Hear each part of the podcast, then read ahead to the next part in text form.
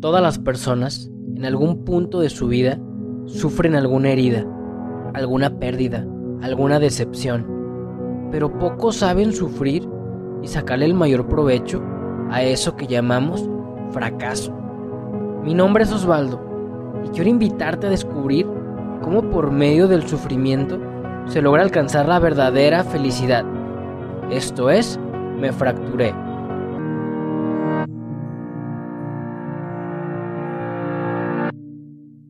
¿Qué tal a todos? Bienvenidos a un episodio más de este tu podcast. Me fracturé. Hoy estoy sumamente feliz, sumamente contento porque tenemos un programón y una invitadaza, una invitadaza. Pero antes de presentarte a nuestra invitada, te presento el programa de hoy. Hoy es el episodio 17 y así como me parece que fue hace dos o tres episodios, fue con signos de exclamación, o sea, gritando. Hoy se llama no lo hagas, no lo hagas, porque muchas veces cuando se nos fractura la vida, cuando nos corta el novio, cuando hay una muerte inesperada, cuando se nos fractura un sueño, un proyecto, cuando nuestro proceso de conversión nomás no sale como nosotros queremos o no va tan rápido como esperamos, podemos llegar a caer en muchas cosas para fugarnos o para tratar de, llenar eso que solo se llena con el amor de Dios. Podemos caer desde vicios, desde el alcohol, las drogas, la sexualidad, la pornografía, incluso, y a muchos nos ha pasado, incluso el no querer vivir, el querer quitarte la vida. Pero hasta de eso Dios se agarra para nuestra misión porque como decimos en todos los episodios, en tu fractura está tu misión, en lo malo que te pasó, ahí Dios te pinta el caminito para darle y evangelizar en eso que tú viviste, pero que ya venciste en Jesús. Y pues bueno, te presento a nuestra invitada. Ella es la hermana Judith es una influencer de Jesús, déjenme les digo, trae muy buen contenido. Yo la sigo ya desde hace un rato y me encanta su contenido. Y pues te saludo, hermana, hasta Irapuato. ¿Cómo te va? Hola Osvaldo, pues eh, primero gracias por la invitación. La verdad es que eh, hablar de estos temas de repente, cuando me hiciste la invitación me tocó, ¿no? Pero creo que ahorita antes de ingresar, todavía así de que estabas dando, estabas dando, estabas en la intro, yo dije, Creo que he pasado por varias de esas cosas, pero gracias por la invitación y, pues nada, aquí estamos con, la ayuda de Dios, pues ahora sí que, que sea Él quien, quien hable a través de nosotros y que se dé lo que se tenga que dar el día de hoy. Totalmente, todo es para la, la gloria de Dios y únicamente somos instrumentos, entonces el Espíritu Santo va a hacer lo suyo. ¿Qué nos podrías compartir de tu testimonio en relación a este título. No lo hagas. ¿Hubo algún evento, hubo alguna cosa que yo estoy seguro que muchos se van a identificar en donde pudiste haber o te pudieron haber pasado pensamientos de algo por el estilo? Los micrófonos son eh, tuyos. Ahorita que, que, recordaba el nombre de tu programa, me fracturé. He tenido muchas. Yo creo que, que no nos alcanzaría el tiempo de este podcast para eh, contar todas mis fracturas, lo fuerte que han sido, pero eh, con el título de No lo hagas, me gustaría empezar cuando era niña. Em, yo ah, no, no, tenía pensado contar esto, pero creo que va dentro también de esta gran fractura y que contribuyó a que se diera, ¿no? Cuando dice mi mamá que cuando llego por primera vez al colegio, Em, yo veo la escolta, a, la chica, a la banderada, a las niñas, ¿no? Que estaban en escolta y que yo me deslumbré porque yo le dije, wow, qué padre, yo quiero, yo quiero llevar la bandera. Y mi mamá en ese momento me dice, uy, mija, si tú quieres llevar la bandera tienes que ser la mejor, tienes que sacar puros 10 y echarle ganas. Y, yo me quedé contemplando la bandera, ¿no? Bueno, cuenta mi mamá, lo que sí sé es que empecé a echarle muchas, muchas, muchas ganas porque yo quería ser la banderada, o sea, yo quería estar en escolta y ser la banderada y comencé a sacar las mejores notas, avanzar, avanzar, avanzar.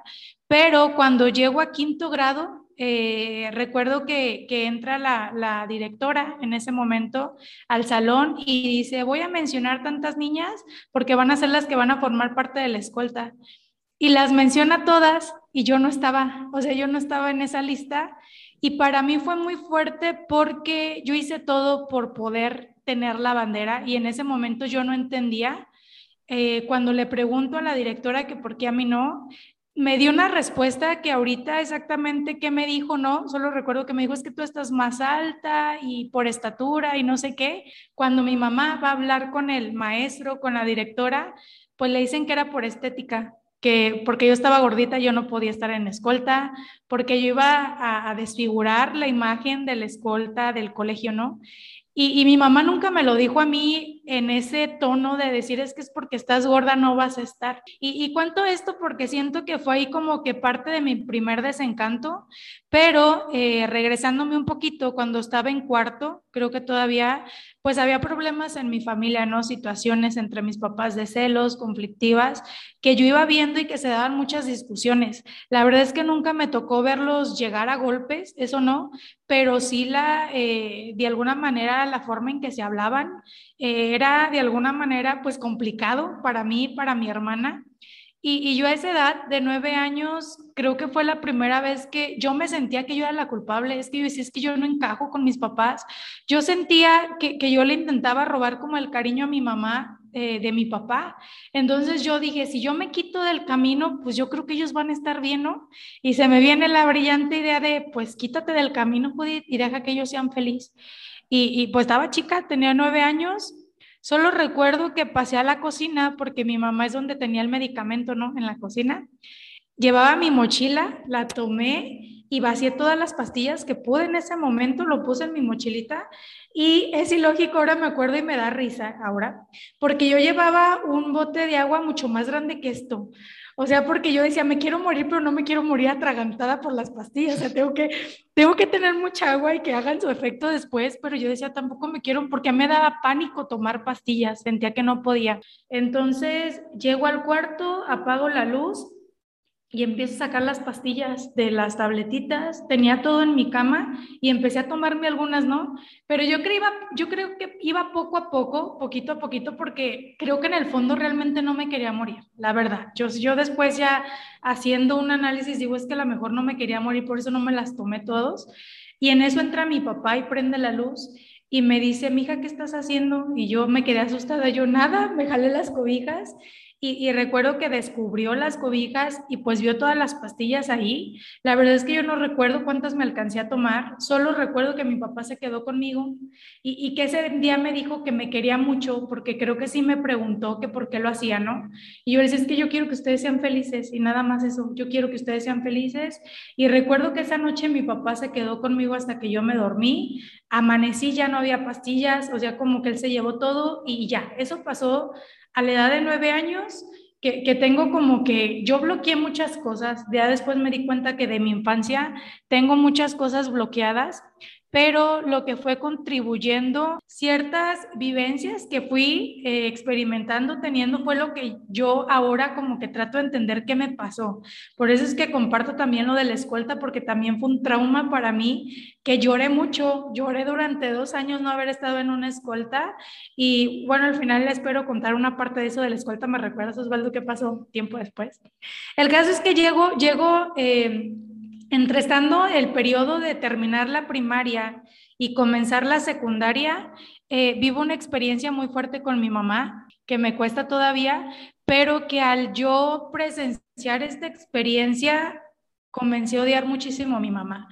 En aquel momento no lo supe porque era una niña, no supe aterrizar lo que, lo que estaba viviendo, lo que pasó. Simplemente sé que empecé a llenarme de mucho odio en contra de mi mamá, que, que, que empecé a verla como lo peor, o sea, lo peor, y empecé a odiarla de tal manera que era muy grosera con ella, eh, a tal grado de que sí la quería ver muerta, o sea, yo no podía con la imagen de mi mamá, no podía con la imagen materna de mi mamá, e, e, era, y empecé a llenarme de odio, ¿no?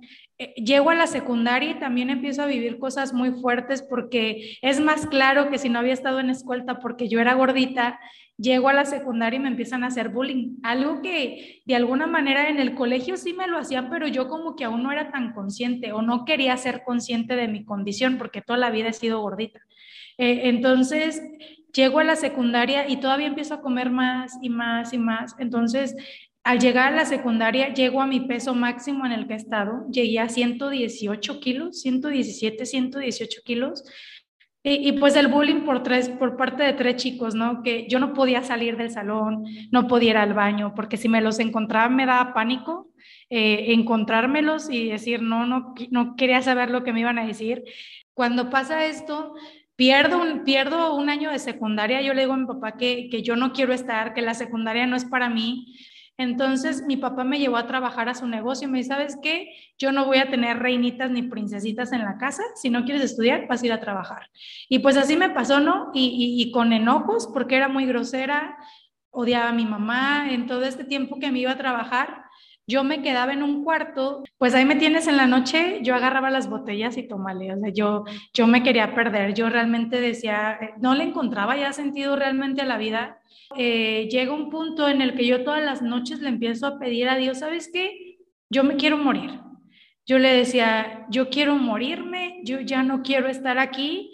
Eh, recuerdo que en ese lapso también, en otras dos ocasiones igual intenté tomar pastillas de mi mamá que tenía, pero creo que la dosis no fue la indicada o, o no sé si la dosis de Dios no fue la indicada. Y, y la situación en mi familia cada vez estaba más con, más complicada. En eso mi mamá se pone muy mal, mis papás ya se iban a separar, mi mamá se iba de la casa.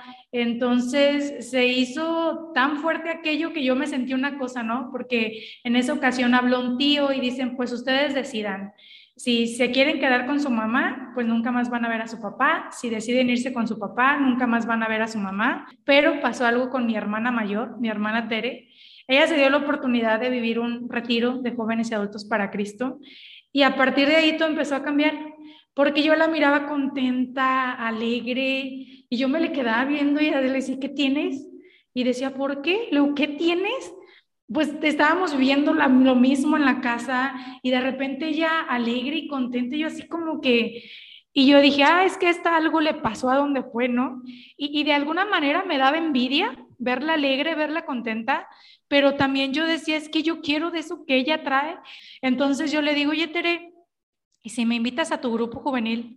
Y me dice, no, porque es para mayores. Y tú estás niña y que no sé qué, y eso es para adultos porque el retiro es muy fuerte y, y pasan cosas muy fuertes. Y, y yo así de que por dentro quería gritarle, Tere, me estoy muriendo. Recuerdo que al final fue tanta mi insistencia que me dice, déjame hablar con el padre. Y, y ya que yo hablé con el padre, pues a ver si te da chance de que lo vivas. Y al final me dijeron que sí. Me dicen, pero solo eres una excepción porque estás dando lata y que quién sabe qué. Y, y, ya no, yo llego al retiro y, y, yo llevaba un plan con Dios y, yo le dije, si no quieres que me muera, este es el momento para que me cambies la vida. Si tú no quieres que yo me muera, ¿no? Recuerdo como es un retiro querigmático, pues empezaron hablando de, del amor de Dios. Y, y, hablan del amor de Dios, ¿no? Yo decía, ¿cuál amor de Dios? O sea, me estoy muriendo y me hablas del amor de Dios. O sea, como que si le estoy pidiendo que me quite la vida y no me la quita, si eso me daría descanso, ¿por qué no lo hace, no? Total, pasó el tema del amor de Dios, luego viene el tema del pecado, y, y, ahí le fui encontrando un poquito más de lógica, porque dije, ah, el pecado.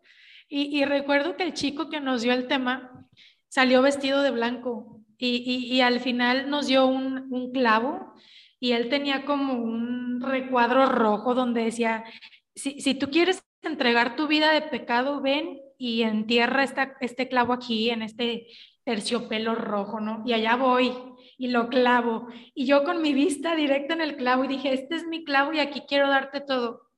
Gira el cuadro y pues estaba la imagen del Sagrado Corazón de Jesús.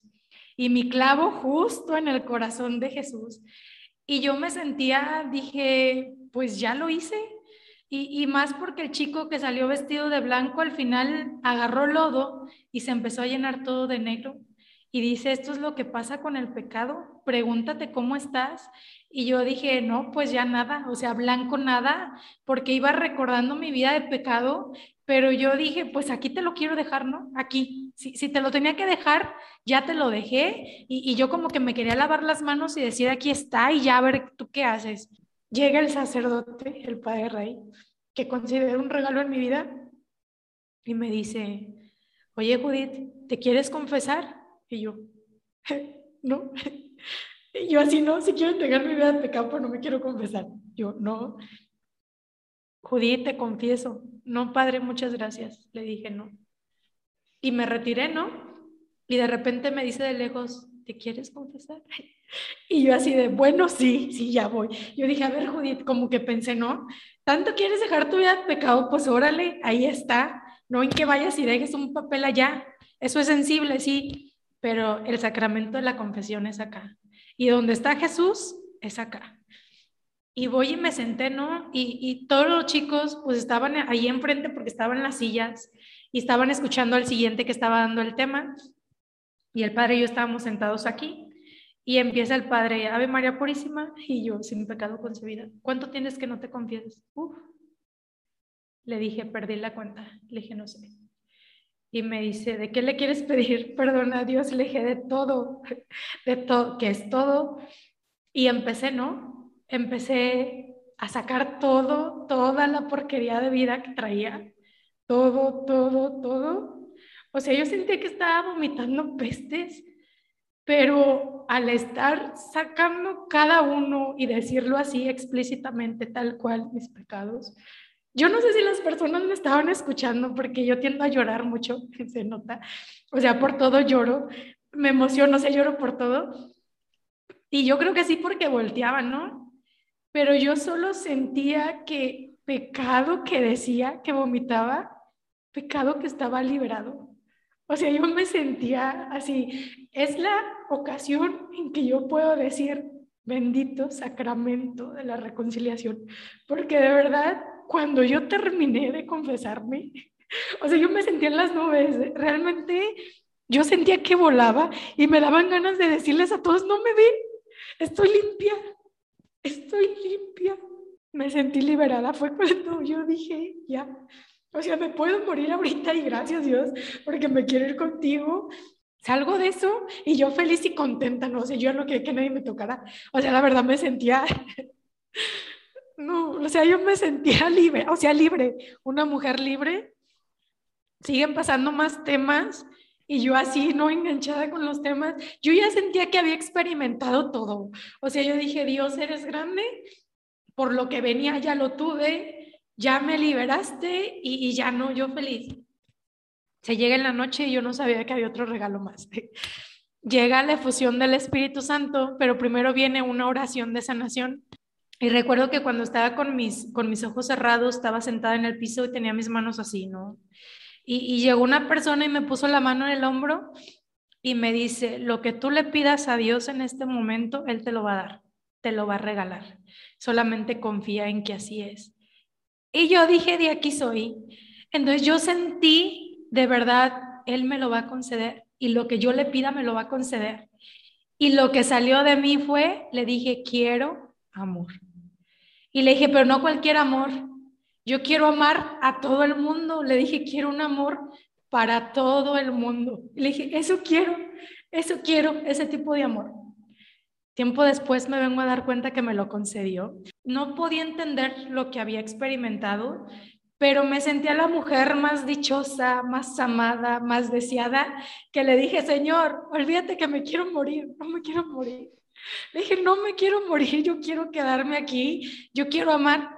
Se llega el domingo y empecé a preocuparme. ¿Y qué voy a hacer cuando vea a mi mamá? O sea, yo he sentido bien bonito, qué padre y todo, pero mi mamá no ha experimentado todo lo que yo experimenté. ¿Y con qué cara, después de querer casi matar a mi mamá, de odiar ese grado a mi mamá, me voy a presentar y le voy a decir, es que Dios me cambió la vida? Así como que, no, me da pavor. Cuando llega, llega eh, mi papá y, y, mi mamá, a mí me aterraba ver a mi mamá. Recuerdo que los dos me abrazaron, me dijeron que me querían y todo, pero yo sentía que pues no, o sea, no estaba concluida esa, esa sanación con mi mamá. Y empecé a quererme acercar a mi mamá y yo al principio sentía como de parte de mi mamá como un rechazo, ¿no? No totalmente un rechazo, pero sí como, ¿qué te pasa? Porque ahora sí y antes no. Eh, empecé así, poco a poco, poco a poco. Llego a la prepa, a la universidad y ya la cosa se mejoraba con mi mamá. Ella empezó a perder mucho la audición. Ahorita de plano no escucha nada, nada, absolutamente nada. Y yo me culpaba mucho tiempo porque yo decía, si mi mamá no escucha es por mi culpa, por todo lo que yo le decía, las groserías, majaderías. Cuando llego a la congregación y empiezo a darme cuenta que yo con María no quería saber nada de la Virgen María, me dice mi formadora, ¿no habrá ahí una situación con tu mamá? Y yo, mi mamá, ¿cómo sabe? Entonces empecé a trabajar la situación con, con, le conté de, lo, de mi mamá, ella sí le conté todo lo que vivía, el porqué de mi odio y todo, y empecé a escribirle un diario a mi mamá de toda mi vida, pero se lo mandé a mi mamá y, y sí, le, sí le escribí porque en ese momento sí lo sentía, eh, le pedí perdón por todas las veces que lo ofendí, eh, un montón de cosas, ¿no? Se la mandé. Eh, yo no recordaba que le había mandado este diario a mi mamá. En una de esas en una ocasión fue a visitarme a la Ciudad de México y al final me dice, Judith, quiero hablar contigo, pero que no nos vea tu hermana, o sea, Tere. Yo dije, ay, seguro me quiere dar dinero escondida, ¿no? Y dije, oh, entonces entro al recibidor con mi mamá y en cuanto cierro las puertas, mi mamá se lanza en mis pies o sea, cae de rodillas y se lanza en mis pies y empieza a llorar en una desesperación y me dice, Judith, perdóname, perdóname, Judith, perdóname. No sabía todo lo que habías vivido en tu vida. Y me dice, tú no tienes la culpa de lo que a mí me pasó. Dice, tú no tienes la culpa y quiero que te quites eso porque tú no eres la culpable de lo que a mí me pasó. En cuanto tú me decías algo, yo te perdonaba, Judith. Porque tú eras la hija que más necesitaba de mí. Y yo así fue de que dije, no, espérate mamá, es que tú eres quien me tiene que perdonar a mí. Le dije, es que yo era quien te ofendía y no sé qué, no. Total que creo que llegamos a un acuerdo de, perdonemos las dos, amémonos las dos. Y nos abrazamos en ese momento. Y fue donde realmente a mí me costaba mucho aceptar el perdón de mi mamá, porque yo ya sabía que ya lo tenía. Pero soy tan masoquista conmigo, tan perfeccionista que decía, no, tengo que sufrir y me tiene que doler. A partir de ahí también se solucionó mi, mi, mi relación con la Virgen María. Empecé a amarla porque traía ese conflicto, ¿no? Y para mí era eh, la forma en que me llevaba con mamá, era la forma en que me llevaba con María, como me llevo ahora con María. Eh, lo que puedo decir es que la que no quería vivir, ahora está feliz de vivir. Yo me siento plena eh, con lo que Dios está haciendo en mí. Ahora que estoy en la normal, en la normal, en la licenciatura en, en, licenciatura en educación primaria, de repente llega el director y dicen, oigan, necesitamos formar una escolta. Y, me dice, y Judith, y, como yo les había compartido la historia a mis compañeros, luego, luego voltean ellos y me dicen, ya tenemos abanderada. Y yo así que, años después, muchos, muchos años después, pude ser abanderada. Lo que puedo decir es que si él hizo eso con mi vida, que me sacó del basurero, sinceramente, lo que puede hacer con cada uno de ustedes, si tú te decides, él puede hacer milagros, que es lo que considero mi vida, un milagro. Amén. De verdad, primero que nada quisiera agradecerte por lo, por lo valiente que eres, por abrirnos tu corazón. Y yo estoy 100% seguro que todos nos identificamos, empezando por mí. Yo quisiera puntualizar varios aspectos. El primero es las fracturas de la infancia, o sea, siempre van a afectar. Entonces, yo creo que es un punto a escarbar en todos, en, ti que nos estás escuchando. porque Porque a mí me encanta el querigma, porque yo también me evangelicé por un retiro querigmático y, y el pecado es el origen de todo mal porque el pecado y sus consecuencias afecta a terceros que no la deben ni la temen. ¿Por qué? Porque tenemos voluntad y Dios no nos puede controlar. O sea, no hay un manual para ser papás, por ejemplo. Entonces, pero todo eso puede llegar a afectar.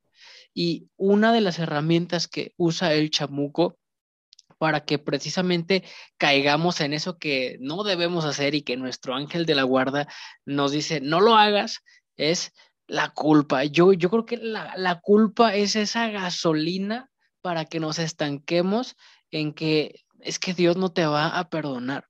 Incluso cargarnos con culpas que ni siquiera nos corresponden y que después se va haciendo como una bola de nieve y que acaba precisamente en lo que es el, el, pecado, esclavizándote en, en vicios o, o en hasta no querer vivir, porque finalmente el pecado es lo que te aleja del amor de Dios. Y tú nos compartías en tu testimonio que lo que más necesitabas era el amor de Dios, pero realmente pues eran pecados que no habían sido tu culpa. Pero ¿qué crees? Tú que nos escuchas, aunque sí fueran tu culpa, Jesús ya pagó por ellos. Aunque lo hayas hecho con alevosía y ventaja. ¿Por qué? Porque en ese momento no tenías a Dios. Y sin Espíritu Santo no podemos hacer nada. O sea, todo bien va a emanar del Espíritu Santo aquí en la tierra. Y yo creo que un consejo para, para salirnos de algún vicio que no podemos dejar o de las culpas es la confesión, que muchas veces allá afuera no creemos. O si tú tienes algún familiar, ¿por qué te lo digo? Porque yo era así. O sea, yo era de que yo no creía en la iglesia, yo no creía en, o sea, yo soy una buena persona y no necesito eso, o cómo me voy a confesar con alguien que es más pecador que yo, o por qué le tengo que decir mis pecados a Dios si Él ya me conoce.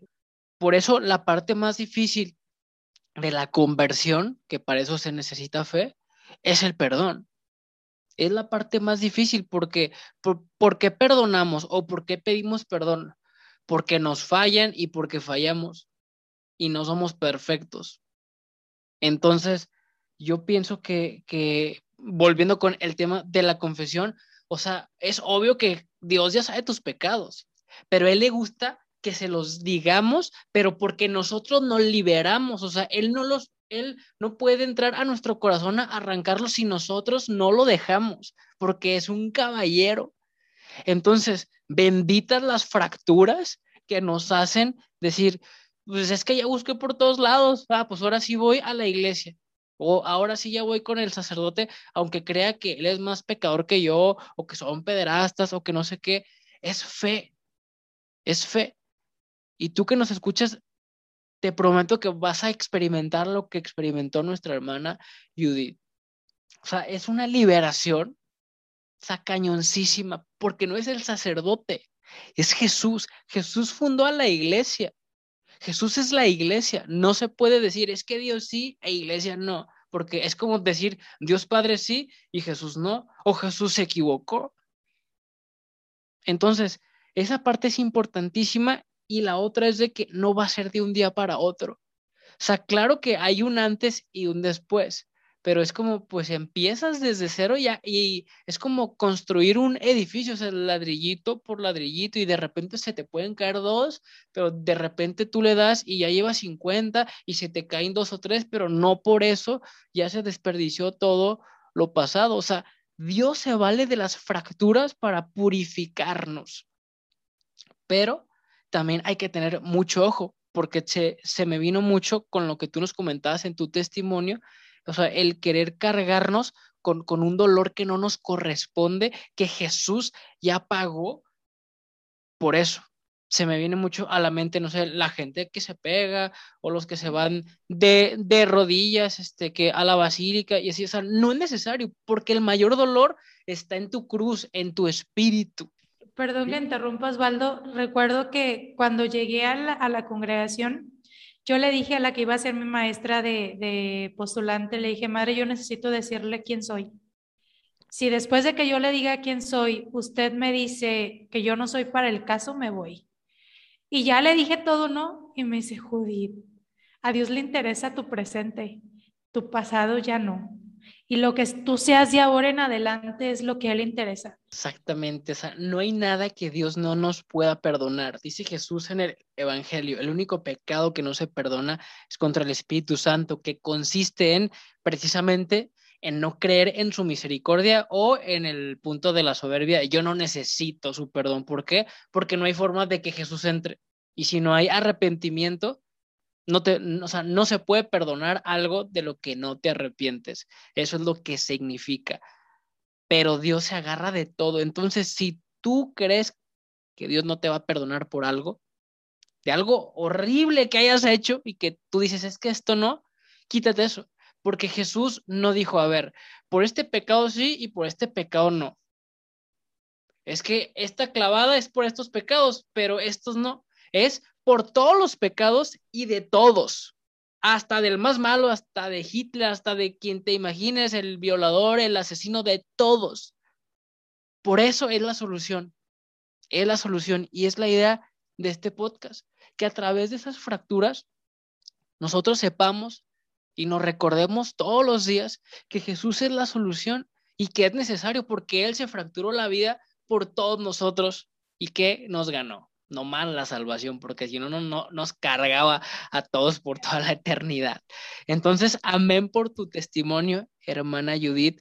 De verdad, fue un placer tenerte aquí y una bendición y para toda la gente que aún no te siga, que en cuanto se acabe esto, es más, le van a poner stop ahorita y te van a seguir porque tienes un contenido bárbaro para evangelizar. ¿Cómo te pueden seguir? Eh, bueno, estoy como Judith Bio 90, creo que en todas mis redes, TikTok, Instagram, eh, creo que en Facebook estoy como Judith de Jesús Sacerdote, pero Judith Bio con B 90 con número. Perfecto. Y pues yo creo que vamos a tener que, que tener un episodio de la continuación, porque hay más cosas. Va a haber temporada 3, va a haber temporada 3. Esta es la temporada 2 del podcast, pero esperemos, gloria a Dios, que haya una temporada 3. Entonces, a ti que nos escuchas, si te gustó este capítulo, ya te la sabes que va a estar en todas las plataformas digitales de audio. La más escuchada pues siempre es Spotify, pero también va a estar en YouTube por si te gusta ver como más los rostros y así. Lo puedes compartir a quien tú creas que más lo necesita, a quien el espíritu te lo indique o si te sirve a ti, pues hacerlo vida, todos, empezando por mí. Entonces, que Dios me los bendiga a todos, hermana Judith.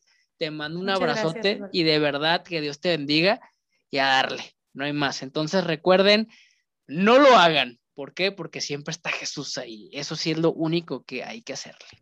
Va que va. Pues bendiciones, hermana. Nos vemos. Chao, chao. Bye.